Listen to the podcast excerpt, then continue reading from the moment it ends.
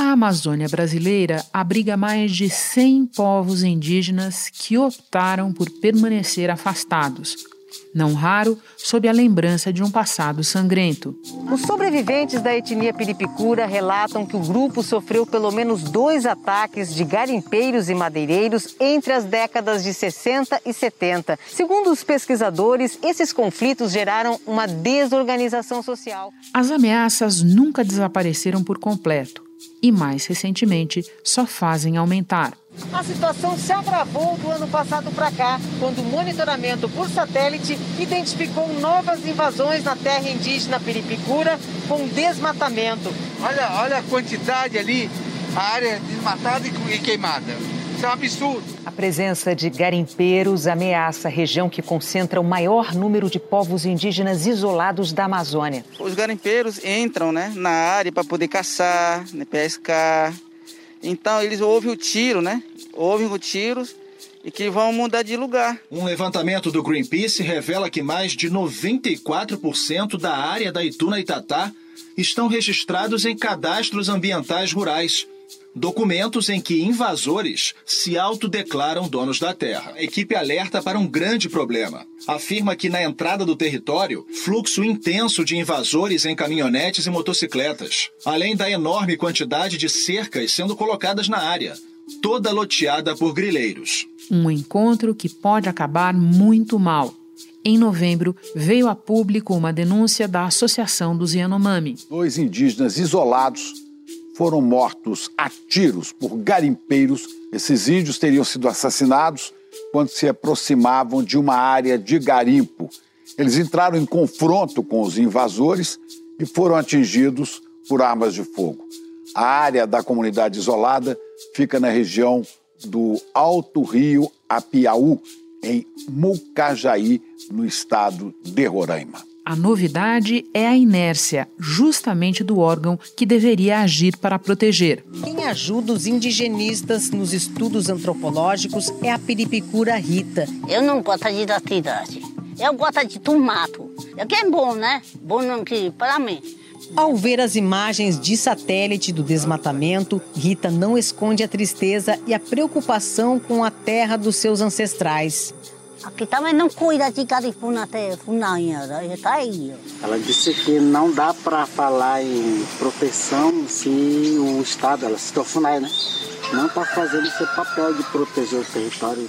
Nos últimos meses, chegou ao fim o prazo de interdição de entrada em quatro áreas com registros de isolados. Por enquanto, a FUNAI renovou esse documento para três delas, mas por um prazo ínfimo de seis meses e, em um dos casos, só fez isso porque foi obrigada. A Justiça Federal determinou que a Fundação Nacional do Índio, a FUNAI, renove a portaria de restrição de que protege a terra indígena Ituna-Itatá, localizada em Altamira e Senador José Porfírio, no Pará. A portaria visa a proteção de povos indígenas que vivem em isolamento voluntário na região. Organizações indígenas denunciam que a FUNAI estaria sob forte pressão política para não autorizar a prorrogação dos estudos, o que pode decretar o fim da terra indígena Ituna-Itatá. Da redação do G1, eu sou Renata Loprete e o assunto hoje é o Estado brasileiro contra os indígenas isolados. Minha primeira entrevista neste episódio é com Beto Marubo, integrante da Univaja, organização que luta pela proteção de grupos em isolamento na terra indígena do Vale do Javari, no Amazonas. Ele integra também o Observatório dos Direitos Humanos dos Povos Indígenas Isolados e de Recente Contato, o OPI. Na sequência, eu converso com a advogada Carolina Santana, que por 10 anos trabalhou na FUNAI e hoje atua como assessora jurídica do Observatório. Sexta-feira, 4 de fevereiro. Beto, pode começar explicando quem são os povos isolados e em que regiões eles vivem? Renata, os povos indígenas isolados são grupos que mantêm uma opção de viver isolado no meio da floresta, né? Diferentemente dos chamados grupos que já mantêm um determinado grau de contato com a sociedade envolvente. Essa terminologia isolado, uns chamam de isolamento voluntário, outros são índios desconfiados e tal. É uma forma de diferenciar apenas grupos indígenas que optaram em viver em seus territórios sem nenhum contato com o meio externo, seja com os próprios indígenas, seja com não indígenas. E isso faz parte de uma metodologia de trabalho, uma política pública do Brasil, iniciada desde 1987, quando os indigenistas da FUNAI chegaram à conclusão de que integrar os indígenas à força ou não, muitas vezes por uma conveniência do Estado brasileiro, trazia muito mais risco de vida para eles do que integrar eles, conforme o governo queria na época. Então, iniciou-se essa política do não contato, né? não fazer contato a não ser em circunstâncias extremas. Esses indígenas hoje habitam as regiões do norte do Mato Grosso, Rondônia, Amazonas, Maranhão, Pará, Acre e Amapá e Roraima. A, a maior parte dos estados que compõem a Amazônia legal, né? Fechei os olhos aqui, imaginei o nosso mapa e já pontuei ali os locais que você está falando. Agora vamos tentar entender as motivações, Beto. Que razões costumam estar por trás dessa opção pelo isolamento? Há um fator determinante que é o histórico deles. Logo no início das primeiras frentes econômicas do, na, nessa região da Amazônia, e eu falo no caso da minha região lá do do Amazonas, e que não é diferente dos demais estados do qual mencionei, que foram muito violentas. O contato com esses indígenas foi muito violento. O período da borracha, o período do caucho lá na minha região, entendeu? O período da madeira. Então, assim, esses ciclos econômicos que entraram nessas regiões, eles tiveram contato essas, é, com esses povos e causaram mortes, genocídio, né? Na minha região era muito comum, por exemplo, dizerem: olha, matamos tantos indígenas hoje na praia, na beira do rio, na época, isso lá por volta de 1900, né? no início do século 20, até meados de. até 1998, tínhamos conflitos na região do Vale do Javari, por exemplo, com os madeireiros, entende? Então, assim, a maior parte desses indígenas tiveram esse contato traumático, com certeza, e lá pelas tantas eles fizeram a opção de não manter mais o contato com a sociedade envolvente. Né? Desmatamento em áreas que deveriam ser protegidas. Olha isso, aumentou 79% em três anos de gestão do presidente Bolsonaro. É um relatório do Instituto Socioambiental e mostra uma alta de 138% na devastação somente em terras indígenas, se fizer uma comparação com o período de 2016 a 2018. Do alto é possível ver as dragas de garimpo espalhadas. O sobrevoo pela região trouxe mais preocupação. Os representantes da Univá já avistaram malocas dos índios Corubo, que são um povo isolado. As moradias estão em locais diferentes do que costumavam ocupar um sinal de que a presença de estranhos tem pressionado esses povos. Nós temos, por exemplo, os matis lá na minha terra, que foram é, contactados simplesmente porque os governos militares queriam fazer a BR-307, que ligava as diversas regiões do país até a cidade de Benjamin Constant, no Amazonas. Então, os indígenas estavam ali no meio do trajeto da BR e eles mandaram fazer o contato entende? Ou seja, uma, uma conveniência do Estado brasileiro. Nós usamos a palavra isolados e muita gente pode não saber que esses grupos circulam e sabem que existem outros povos indígenas não isolados e população não indígena, certo? Correto, exatamente. Esses indígenas, eles estão relativamente assim, vamos dizer assim, é, isolados do seu entorno, né? Eles sabem. Um exemplo prático, lá na terra indígena do Vale do Javari, minha terra, é a terra que tem a maior quantidade desses povos vivendo nessa forma de vida, né? Em pleno século XXI. Então, por exemplo, os corubos, que estavam isolados por décadas, eles procuraram o contato porque uma das mulheres do grupo é, foi picada de cobra e ela poderia perder a perna, estava com um ferimento muito grave, infeccionado e tudo, entende? E eles procuraram o contato porque eles sabiam que lá na terra, lá os Canamari, que é a, compartilha o mesmo território, tinha um posto de saúde da CESAI.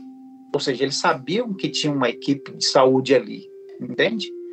Eles só não faziam contato. Então, assim, são situações motivadas. E temos outras situações onde, em Rondônia, os Apunsu, os Canoê, onde eles procuraram contato com medo de ser é, extinto como muitos povos daquela região de Rondônia. Né? Eles sabem, lá na minha região, assim como as demais regiões, né? É, sabem do que está acontecendo no entorno. E eles procuram o contato a depender das circunstâncias que eles analisarem, com certeza, né? A depender desse fato que aconteceu no Javari, que sejam benéficas ou não, né? Uma concepção deles. Os indígenas vêm enfrentando todo tipo de ameaça, todo tipo de risco. Eu me refiro a garimpo, a grilagem, mais recentemente a disseminação da Covid-19. Nesse contexto, como você definiria o grau de vulnerabilidade dos isolados especificamente? Eu costumo comparar é, essa circunstância da seguinte forma, Renata. Uma coisa é, é eu, Marubo, indígena da região do Vale Javari, o que acontecer lá na minha área, na minha terra, eu vou abrir a minha boca no trombone para onde quer que seja. Né? Já tive na ONU falando sobre os nossos direitos, já tive em vários outros espaços falando do nosso direito, vou ao Ministério Público, eu vou na Câmara Federal, ou seja, eu vou denunciar isso, vou expor isso. E outra coisa são esses indígenas que dependem da proteção do Estado. Né? Eles dependem literalmente da proteção do Estado. Sem a proteção do Estado, uma instituição estatal isenta, eles ficam vulneráveis. Se fosse um, teria direito ao território. O direito ele não é medido por quantidade. Né? Não, não, quantos são? Ah, são 10. 10 não tem mais direito ou menos direito que 100 e também não tem mais ou menos direito que dois. O direito é o mesmo. Então, o nosso receio hoje é esse, né? É, do que pode acontecer no interior dessas terras, né, que depende de uma proteção do Estado, e como o Estado mesmo é que tem trazido ameaça à integridade física e cultural e territorial para esses povos, eis a questão, né? A única forma de proteger eles ou é a demarcação da terra, uma atuação sistemática do Estado, ou seja, a FUNAI, é o único órgão hoje do Estado brasileiro que tem a expertise, que tem é, servidores qualificados para fazer a proteção, a análise do território, né?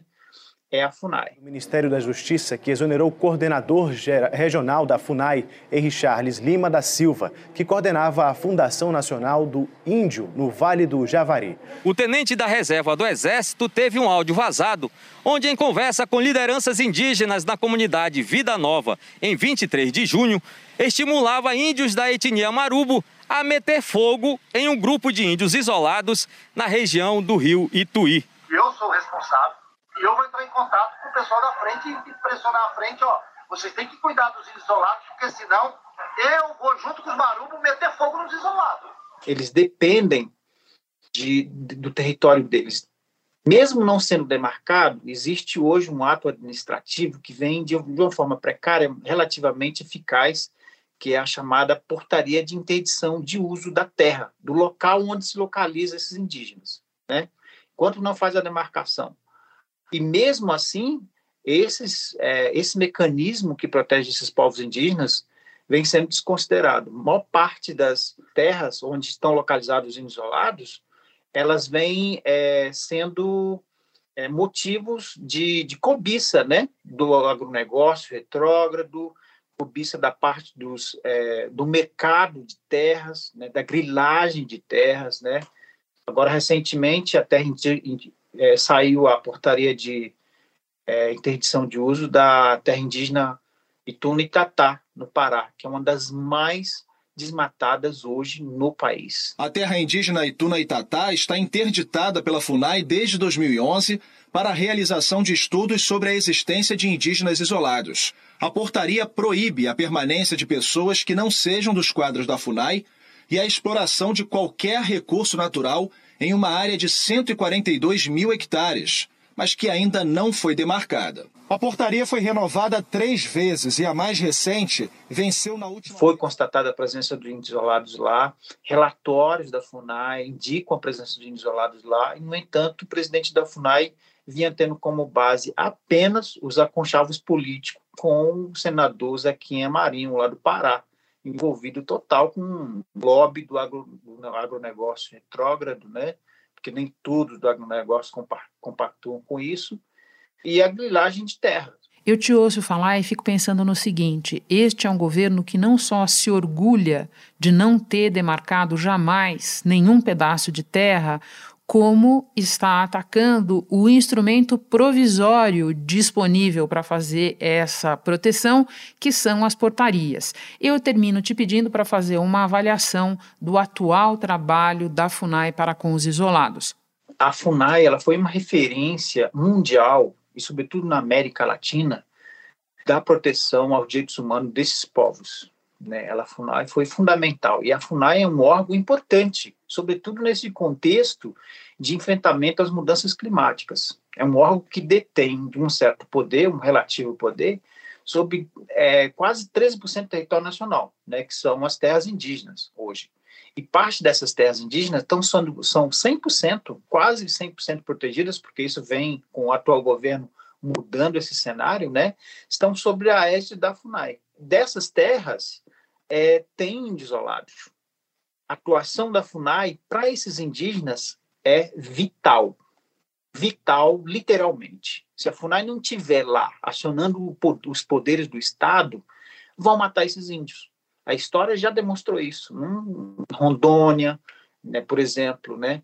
Nós temos, por exemplo, a história dos Piripicura. Na terra indígena Piripicura, houve um aumento de mais de 27 mil por cento no desmatamento nesses últimos dois anos, em comparação com os dois anos anteriores. De que, que a senhora tem medo? Que ela falou. O que ela tem que sofrer ataque dentro do território dela e aqui também. Está aí um filme sobre os peripicuras, né? Isso nós, nós vamos perceber que só tem dois sobreviventes de um povo inteiro que foi massacrado em décadas passadas, né? Então, isso é bem possível. Quem nos garante que numa região onde depende dessa proteção do Estado e o Estado se nega a isso, é além de ser covarde, é algo criminoso, né? Com relação aos direitos humanos desses povos. Quem nos garante que um, os grileiros, né, pistoleiros, que isso é muito comum na região, não vão sumir com os indígenas? Ou seja, nós não temos garantia nenhuma. O Ministério Público Federal abriu uma investigação para apurar a denúncia sobre morte de crianças Yanomami, sugadas em rio por draga de garimpo. Eles teriam sido sugados para o meio do rio por uma draga, maquinário usado no garimpo ilegal. O corpo do mais velho foi encontrado no dia seguinte pelos próprios indígenas. Já o segundo menino foi localizado às margens do rio por uma equipe de mergulhadores do Corpo de Bombeiros dois dias depois do acidente. Maior reserva indígena do Brasil, a terra Yanomami registrou nos últimos anos um crescimento no número de invasores que atuam em garimpos ilegais e cada vez mais próximos às aldeias. Estima-se que atualmente cerca de 20 mil garimpeiros estejam infiltrados na região. Eles, eles na região lá do Pará, por exemplo, eles assassinam os ambientalistas, pessoas conhecidas na região que protege o meio ambiente, tudo, quem dirá os isolados, né? Que depende literalmente da proteção do Estado. Né? Então, assim, o nível de vulnerabilidade em que encontra esses povos hoje na Amazônia é muito preocupante. É uma pena porque o Brasil cumpriu isso e funcionou, né? E foi vital para esses povos. Eu tenho como base a minha terra é a maior quantidade desses povos. E a população desses povos, com a política do não contato, aumentou exponencialmente. Né? Tem vários povos é, na minha região hoje né, que aumentou a população graças a essa proteção do Estado, que infelizmente vem sendo vulnerabilizada por uma instituição é, que, além de sucateada, e não é um mérito desse governo, mas piorou com esse governo, né? não tem a atenção devida do Estado e vem sendo loteada totalmente, inclusive, ironicamente, por um presidente da FUNAI que não gosta da FUNAI. O atual presidente da FUNAI foi contra a FUNAI, participou de CPI contra a FUNAI. Justiça Federal em Santarém, no Pará, tornou réu o presidente da FUNAI, Marcelo Xavier, por desobedecer decisões da justiça que dizem respeito à demarcação do território indígena Munduruku. O documento do Ministério Público Federal revela que há indícios contundentes da prática de improbidade, já que o presidente da FUNAI não só descumpriu as decisões judiciais, mas também deixou de se manifestar sem justificativa razoável, quando chamado pelo juiz que fiscalizava o acordo. Marcelo Xavier foi multado em 270 mil reais e ainda assim a demarcação de terra não avançou. Temos agora, portanto, um processo contra o presidente da FUNAI que não teria agido para ampliar o processo, para acelerar o processo de demarcação de terras do povo munduruku. E totalmente alinhado com os interesses é, de grileiros, de pessoas que não têm nenhum compromisso, pelo contrário, né? É, com o direito dos povos indígenas, né? Beto, muito obrigada por todas as informações, aprendemos muito com você, bom trabalho aí. Ah, obrigado, eu agradeço também o espaço aqui, para nós é muito fundamental, é, fundamental esses espaços que a gente possa ampliar, né, para a sociedade brasileira que não está lidando com esse tipo de situações, né, é, compreender né, quem são os povos indígenas isolados e a importância da proteção deles. Isso num contexto, inclusive, para o nosso país, né, direitos humanos, questão ambiental, totalmente interligado. Muito obrigado também. Eu volto já já para conversar com a advogada Carolina Santana. Carol Afunai vem aparecendo com frequência no noticiário pela morosidade ou até mesmo pela recusa em renovar mecanismos que protegem indígenas isolados. São as chamadas portarias de restrição de uso.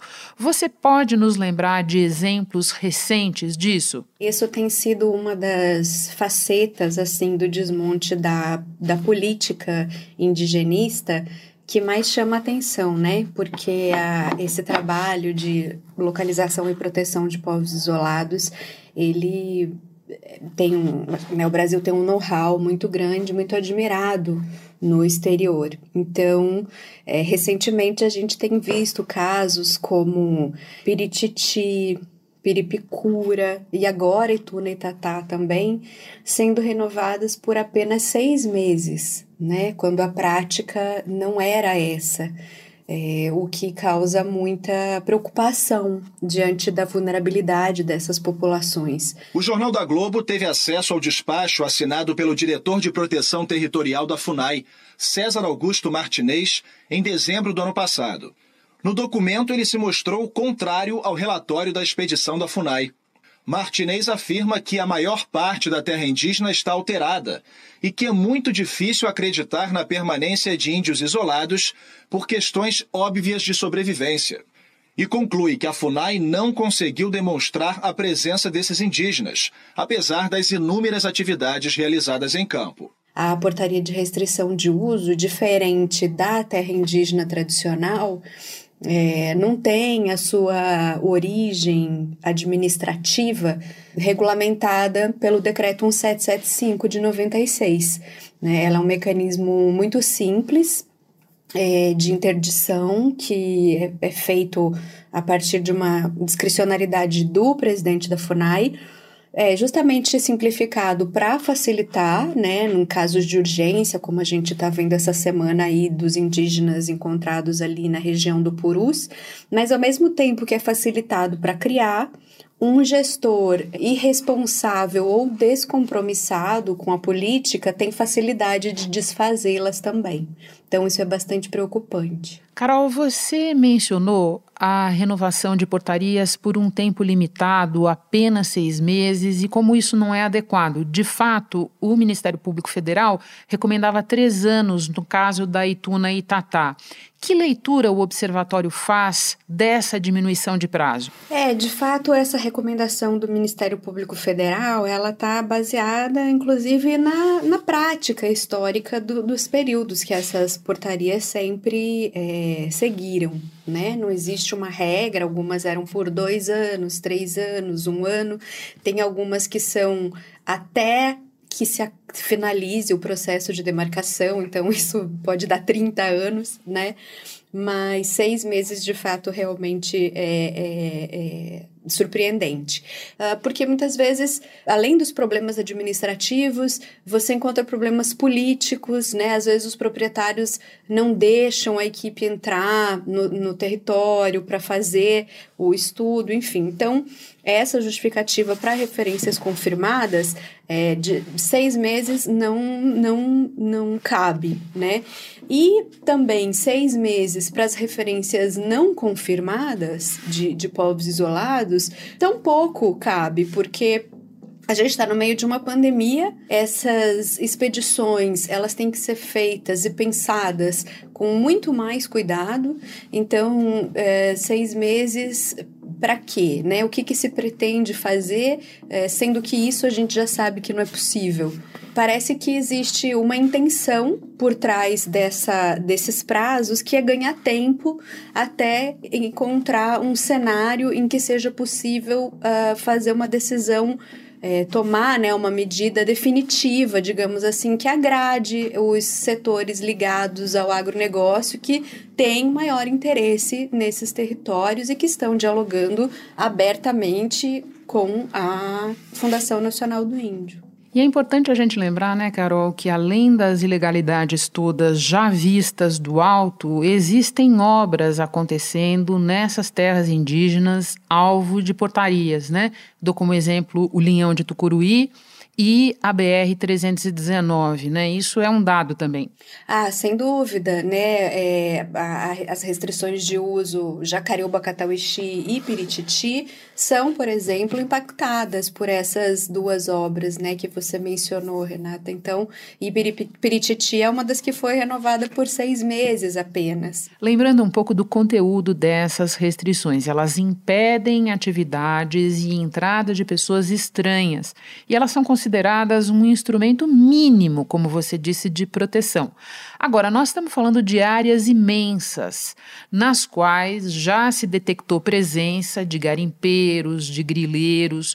O quanto o apoio de órgãos como o IBAMA e a Polícia Federal faz diferença para proteger essas áreas? Olha, sem dúvida, é, esse apoio, não só do IBAMA e da Polícia Federal, mas do Instituto Chico Mendes de Biodiversidade, até mesmo das polícias militares ambientais, né, nos estados onde essas terras estão localizadas, fazem diferença, mas eles são um suporte né? Especialmente para as equipes também da FUNAI que não têm o seu poder de polícia regulamentado até hoje, né? Pessoas que trabalham na linha de frente têm uma capacidade de se, de se proteger muito reduzida em comparação com esses outros órgãos. E recentemente, inclusive, causou muita preocupação essa normativa, na verdade, o ofício né, do presidente da FUNAI orientando que só se fizesse é, a, a, proteção das terras homologadas, porque aí não entram, não entram as restrições de uso, né? E é, foi revertido é, essa semana ainda pelo Supremo Tribunal Federal, porque é uma orientação absolutamente desconectada com décadas de história de proteção né, da, dos direitos dos povos indígenas no Brasil. Carol, muito obrigada por compartilhar conosco o teu conhecimento, a tua experiência. Volte outras vezes ao assunto. Muito obrigada, eu que agradeço o convite. Em nota enviada à produção do assunto, a FUNAI diz que gestões anteriores renovaram portarias, sem, no entanto, dar início ao processo de regularização fundiária e que a reedição por seis meses teria como objetivo resolver esse passivo. A interdição da terra indígena Jacareúba, que venceu em dezembro, está sob análise, segundo a Fundação. A FUNAI disse ainda que promove ações de vigilância e fiscalização em 11 frentes na Amazônia Legal.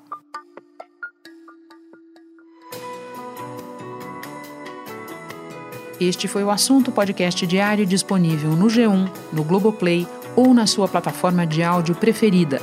Vale a pena seguir o podcast na Amazon ou no Spotify, assinar no Apple Podcasts, se inscrever no Google Podcasts ou no Castbox e favoritar na Deezer.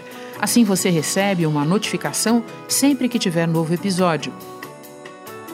Comigo na equipe do assunto estão Mônica Mariotti, Isabel Seta, Aturi Stabile, Gabriel de Campos, Luiz Felipe Silva, Tiago Kazuroski, Gustavo Honório e Eto Oskleiter. Eu sou Renata Loprete e fico por aqui.